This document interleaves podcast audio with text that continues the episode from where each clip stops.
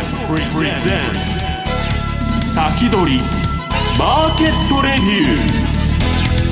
ー。こんにちは石原潤ですリスナーの皆さんこんにちは。辻るなです。この時間は楽天証券プレゼンツ先取りマーケットレビューをお送りしていきます。改めまして今日も現役ファンドマネージャー石原潤さんです、はい暑い中、あの暑い中。でも道路もね電車もガラガラで。あそうですね。お盆ですかまあある意味快適なんですけどバケーションも取らず、ありがとうございます、まあ、あの相場の方もですね、えー、ボンウィークという感じの相場ですよね。さて今日はゲスト楽天証券の外国株式チーム中川純一さんです。よろしくお願いします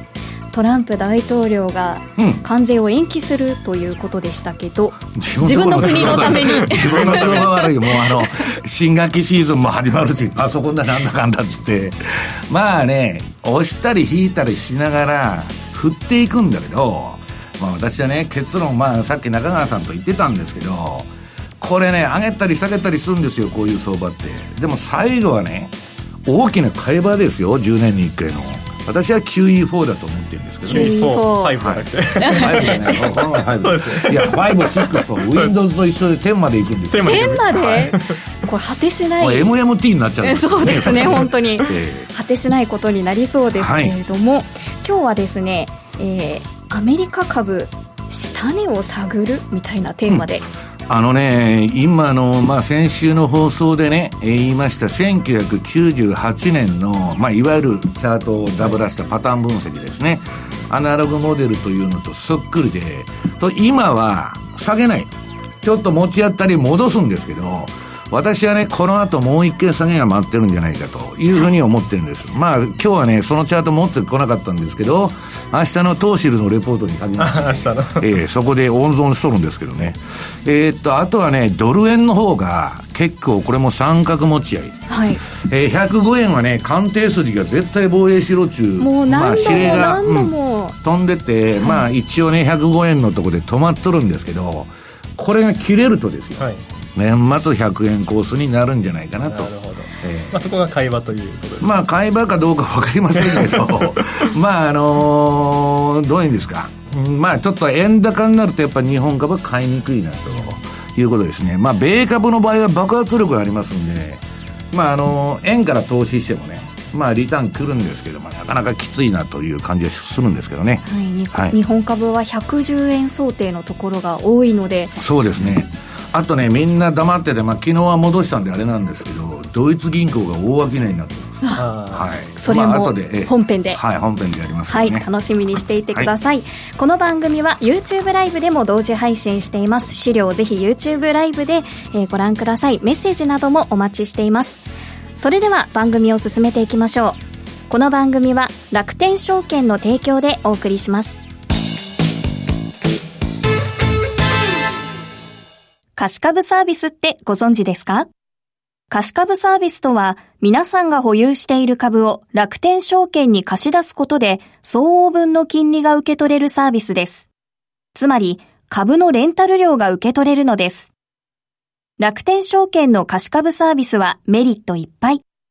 年率1%以上のボーナス金利が受け取れる銘柄を多数提供しています。さらに、貸株サービスを利用しつつ、株主優待や配当金がもらえるコースもご用意しています。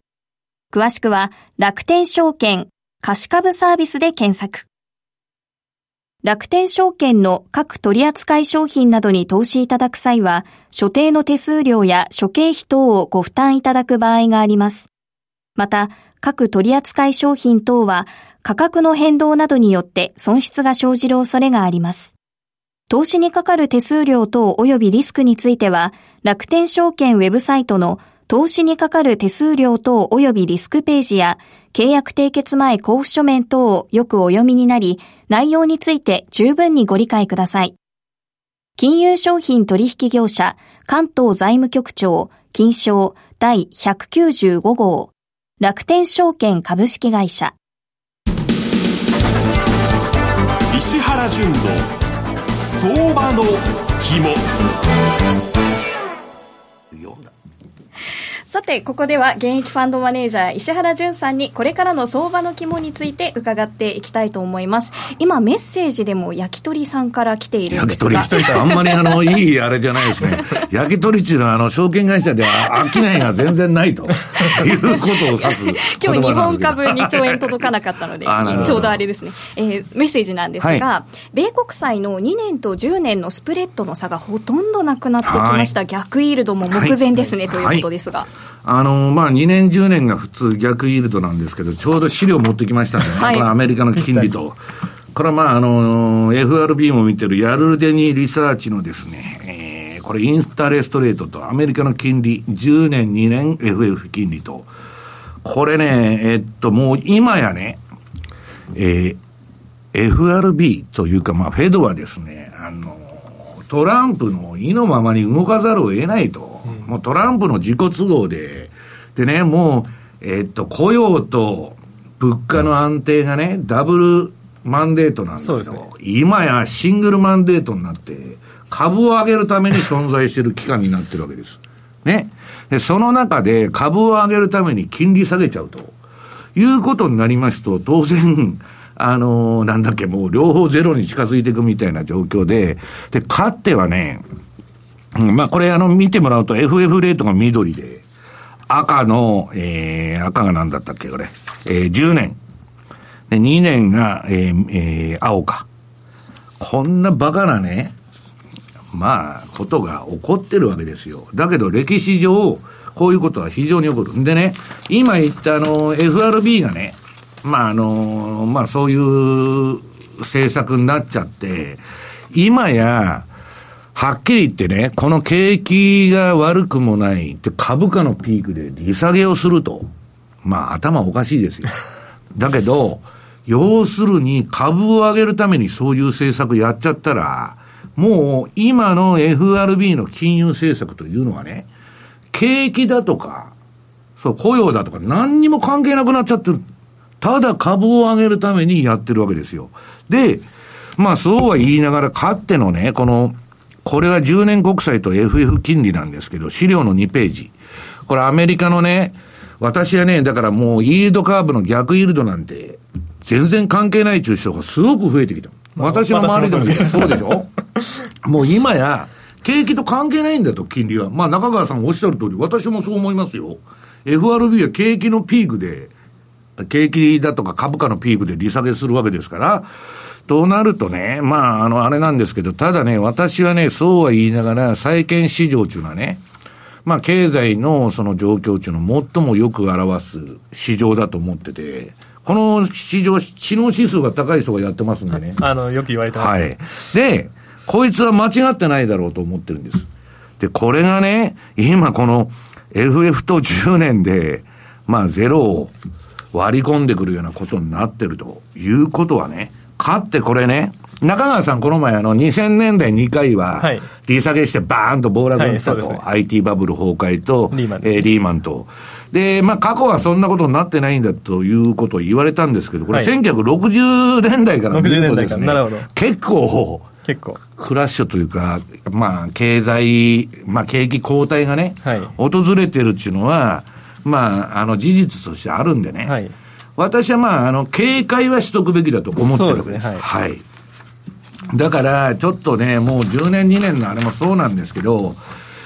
まあ、トランプの選挙戦が絡んでるんで、はい非常に難しいですよ。はいうんだから、まあ、私はね、トランプは株はもうあんまり気にしないと言っとるわけですよ。で、トランプと一緒に、この、えっと、米中の関税第4弾と、今度の為替し、あの、中国を為替操作国に指定したのはね、通商担当のピーター・ナバロでしょう。あの二人が暴走してやって、暴走というか確信犯ですわね。一切ぶれない。で、やっててね、ナバロは何言ってるかっつったら、景気後退がやってくるって言っとんですよ。自分でそういう政策しといて。で、これはね、ちょっとね、やっぱり、もうあの、バブルの延命ということで、大統領選挙まで、まあ株が走る可能性もあるけど、私はね、私がトランプだったらですよ、はい今下げさせて、パウエルに QE4 やらしてその後ね、ちょうどよく2、3年ぶち上げるぞと、相場を。なるほど。いう方がね、あの、トランプにとってはいいシナリオだと思ってるんです。確かに。はい。昨日とかはダウが2万6000ドル切るのを嫌がってこのタイミングなのかなと、ダウがね、どうのこうのじゃなしに、その値段じゃなしにね、私もその商いやってるんですけど、はいみんなね、200日移動平均とか200週とか結構見とるんですよ。見てますよね。で、今、200日で防衛してるわけ。で、ドル円はまあ三角持ちへの下みたいなとこ、防衛やってんですけど、そこ切っちゃうとやばいという、やっぱ危機感あるんでしょうね。ええそうなんですねこれじゃあ下値まだ試しに行くっていうことですよね？うんまあ、あのはさっき言ったね、えー、なんだっけ、あの、1998年のアナログモデルからいくとね、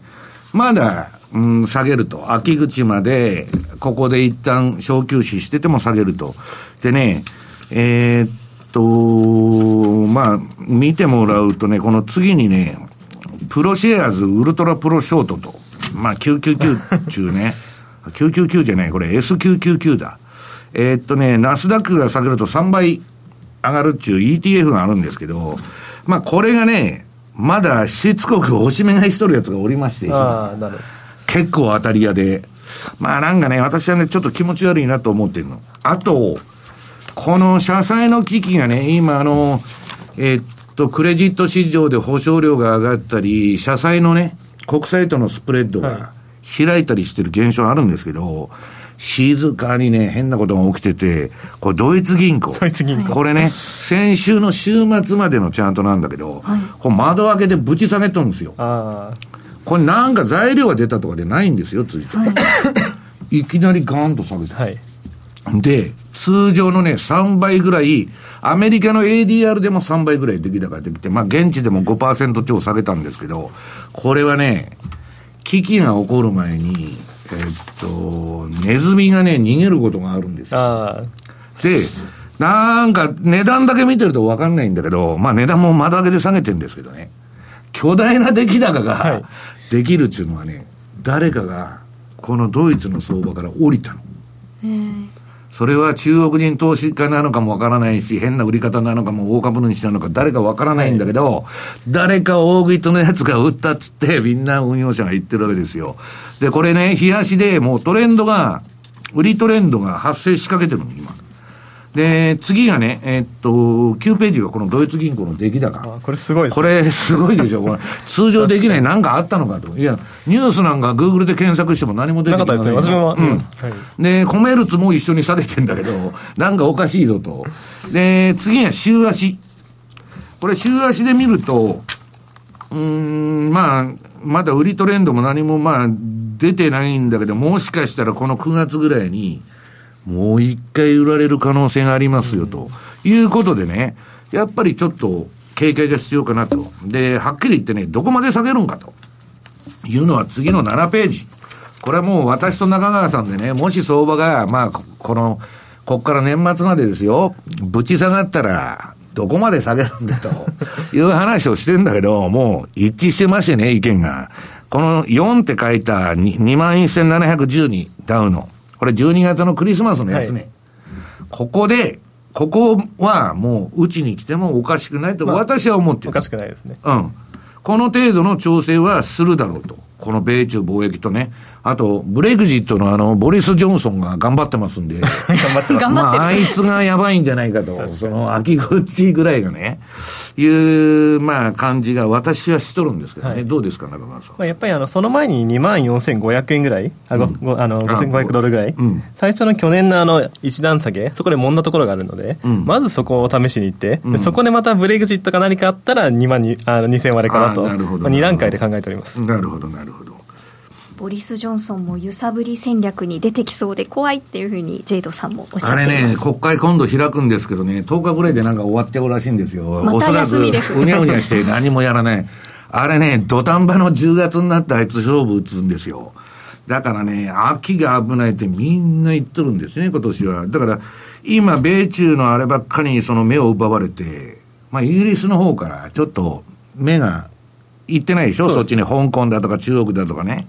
まあだからそこがちょっとまずいんじゃないかなというふうに思ってるのと、これね、このチャート見たら週足なんですけど、これダイバージェンスっつってね、はい。相場上がってんですけど、オシレーターがなんか自利品になっていくみたいな、あんまりいい形じゃないんですね。だから私はね、この、えー、去年の12月っていうのは、今別にあの、強気でも弱気でもない人たちに意見聞いてても、まあ今のトランプのタンブルで何かあったらね、まあここはうちに来るんじゃないかと言ってるわけです。これじゃあ、1、2、3、4、5波動目が今、5波動目なんですけどね、5波動っていうのはすごく私はね、まあ全く当てにしとらんというか、3波っていうのは辻ちゃん確かなんですよ。はい1波より必ず長いわけよ。はい。で、ここがたい焼きのあんこなんですよ、2から3が。で、4から5っていうのはね、めちゃくちゃエクス、エクステンション、延長して、2年も3年も4年も5年も上がる場合もあるし、10円上がっても4から5波動なんです。一番当てにならない。で、株と商品っていうのはこの5が一番走るんですね。もう最後の熱狂。だから、まあ、その、この5波動目がね、どういう軌道を取るかわからないんだけど、私はとりあえずね、トランプの戦略としては、パウエルにもっと利下げさせて、まあ2%しかバッファーがありませんので、はいすぐなくなっちゃうと。で、本当に危機になった時にもう打つ球がないんですよ。それ QE4 しかないでしょう。それをね、どこかでやらせる腹なんじゃないかと。だからナバロとね、まあ、あの、組んで、もう株はそんな気にしないんだと。ね。景気後退がやってくるって、その、政策打っとる本人が言ってるわけですから、私はあんまりね、あの、楽観はしてないわけですから、はい。個別株とかはアメリカどう動いていますか？個別株は中川さんの専門なんで、いえいえ。あの、私もね、ちょうどこの休暇中にね、いろんな人の本読んでて、久しぶりにイーロン・マスクの本を読んでたんですけど中川さん大好きだっつうんで、私は大好きですが。まあね、週に110、100時間から120時間働くわけです、あの人は。普通は40時間ですいや、。上司だったら泣いちゃいますね。最悪だよね まあ会社で寝袋で寝るという、恐ろしいことで。あの、食事の時間は5分と、電話はね、非生産的なんで絶対出ない出ないという。いうね、徹底した人なんでね、まあそこら辺、さっきテスラどうだっていう話をしてたんですけど、私はね、まあテスラより、あの、一押しは、いつでも言いますけど、アマゾンなんですよ。で、アマゾンはね、まだね、あ、今週の私メルマガに書きまして、アマゾンの買い場はどこかと。まだね、中長期の買い場は来てない。で、ただしね、これ見ると、うーんと、この MacD とね、えーっと、この8ページのチャート。トレンドサイクルの状況を見ると、これは弱いんです、まだ。でね、上のね、赤い線が引いてあるでしょ。これ ATR トレーディング、トレーディングストップって言うんですけど、ここの、この赤い線の下にいるうちは、ね、辻ちゃん、はい弱気相場なんですよ。はいで、この赤いのの上に出てこないといけないんですけど、ただね、日本人も今、為替の逆張りばっかやってると。はい。もう日本人はとにかく逆張りが過ぎまあ好きですねで株も押し目買いしかしないと。で、ストップ入れたら何やってもいいんですけど、問題はストップをそこで置かないからダメなんですけど、今アマゾンのね、このパンローリングさんのカスタムチャート見ると、これ非常にね、よくうまくいってんですけど、順張りも逆張りも。この逆張りもの方で、ね、この前ね、はい中川さん、一回買いが出たんですよ。で、ちょっと上がって今、また落ちてまた上がったりしてるんだけど、まあ、総合的に見るとね、うんと、まだ、えー、大底を取る、まあ、大底中か、コツンと来たという気は私は全然してないわけです。それはアメリカ株も同じですよね。うん、だけどね、中川さんがね、まあ、後で出てくるけど、あの、この前、シェイクシャックがね、はい。めちゃくちゃ上がったっつうんで、まあ、ハンバーガー屋のレポートを私、こと今週変えたわけですよ。はいしたらね、結構ね、えっと、あの、バフェットのどこが絡んでるバーガーキングとか、あんなんもね、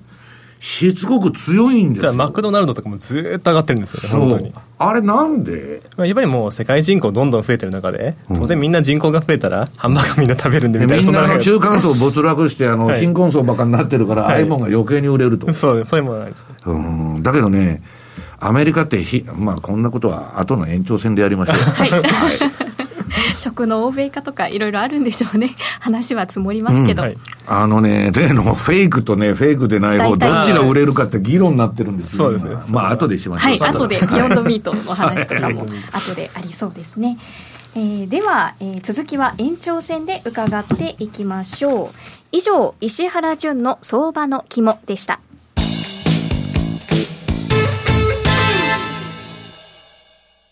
楽天証券の米国株取引で世界的な有名企業に投資をしよう。楽天証券の米国株取引は魅力がいっぱい。まずは取引手数料の安さ。1取引あたりの手数料は約定代金の0.45%。最低取引手数料はゼロアメリカドルというネット証券ならではの格安手数料でお取引ができます。そして取扱銘柄数の多さ、誰もが知っている身近な銘柄や注目の新規上場銘柄など豊富なラインナップを取り揃えています。さらに、米国株の取引でも楽天スーパーポイントが貯まる。楽天証券の超割コースを選択しているお客様の場合、取引手数料の1%から2%をポイントバック。貯まったポイントは楽天市場でのお買い物や楽天証券で投資信託の買い付けにもご利用いただけます。詳しくは楽天証券米国株で検索。楽天証券の各取扱商品等に投資いただく際は、所定の手数料や諸経費等をご負担いただく場合があります。また、各取扱商品等は価格の変動等によって損失が生じる恐れがあります。投資にかかる手数料等及びリスクについては、楽天証券ウェブサイトの投資にかかる手数料等及びリスクページや、契約締結前交付書面等をよくお読みになり、内容について十分にご理解ください。金融商品取引業者、関東財務局長、金賞第195号、楽天証券株式会社。明日から役立つ注目銘柄。明日から役立つ注目銘柄。今日は楽天証券経済研究所チーフアナリスト今中康夫さんにお話を伺います。今中さんこんにちは。はい、こんにちは。お世話になっております。よろしくお願いします。よろしくお願いします。さて、今日の銘柄は何でしょうか？はい、えー、レーザーテック、えー、6920を取り上げてみたいと思います。はい、ロジック半導体の検査装置、はい、そうです。えー、最先端の検査装置をやってます。えーあの半導体を、えー、作るときにですね、えー、シリコンウェハーの上に露光装置を使って回路を、えー、焼き込むんですけども、えー、その際に使う、えー、マスクという材料があります。で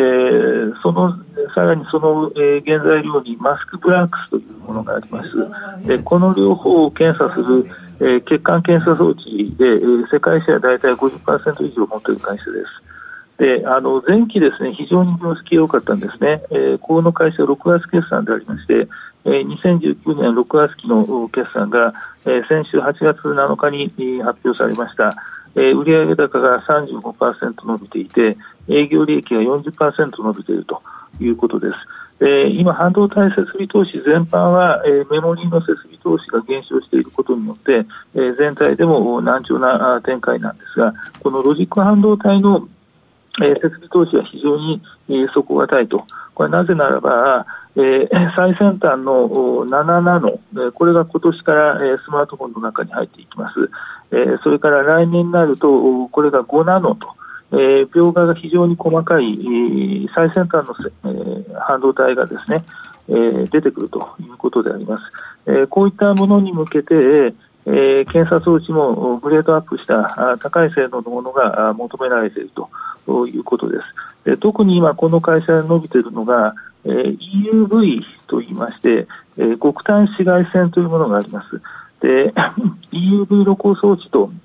いう非常に短い波長の光を使った、えー、露光装置が、えー、この7ナノ半導体の生産ラインに出てるんですけども、えー、これの、このに、これにその使う、えー、マスクブランクス、えー、マスク、えー、この検査装置、え、これが、え、前期から出ていると。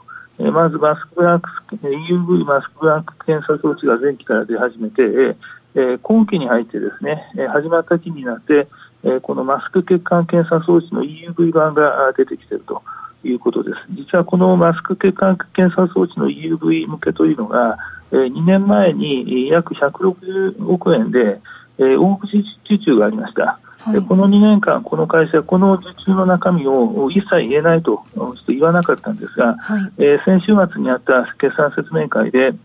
えー、実はこれは、えー、EUV 用のマスク血管検査装置なんだと。これが、えー、始まった期から、えー、本格的に出荷が開始されるんだということを公表したわけであります。まあ、あの最先端だけ、今ですね、この EUV 用のマスク血管検査装置、えー、それからマスクブランク検査装置、えー、これ、この会社しかやってません、はい、ですので、これ向けの、えー、製品というのがですね非常にその採算もいいということでありまして、えー、始まった期の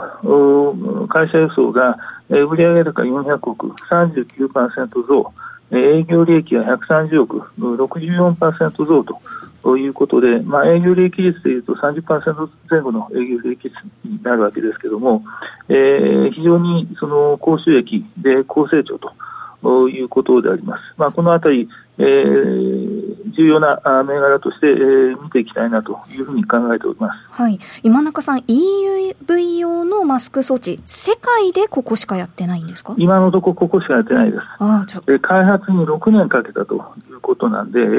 えー、おそらく他社がですね、いきなりやろうとしてもおそらく難しいはずです。では、例えば、対中関税の影響など、そういうものは、オンリーワンということで受けないっていうことですか？それはないと思いますね。あの、実際に、えー、結構、ね、あの、単価は公表されてないんですけども、多分高い値段で、えー、買うユーザーが、あまたまた、発注を出しているのかなということですね。ということは、この銘柄は外部環境の影響を受けづらいということですね。そうですね。あの、ロジック半導体の中でも最先端のロジック半導体というのはですね、えー、これから 5G が始まり、それから、えー、例えばスマートフォンやパソコンの CPU の中に AI、人工知能の回路、これ非常に複雑な回路になるんですが、これが組み込まれていきます。そうするとですね、え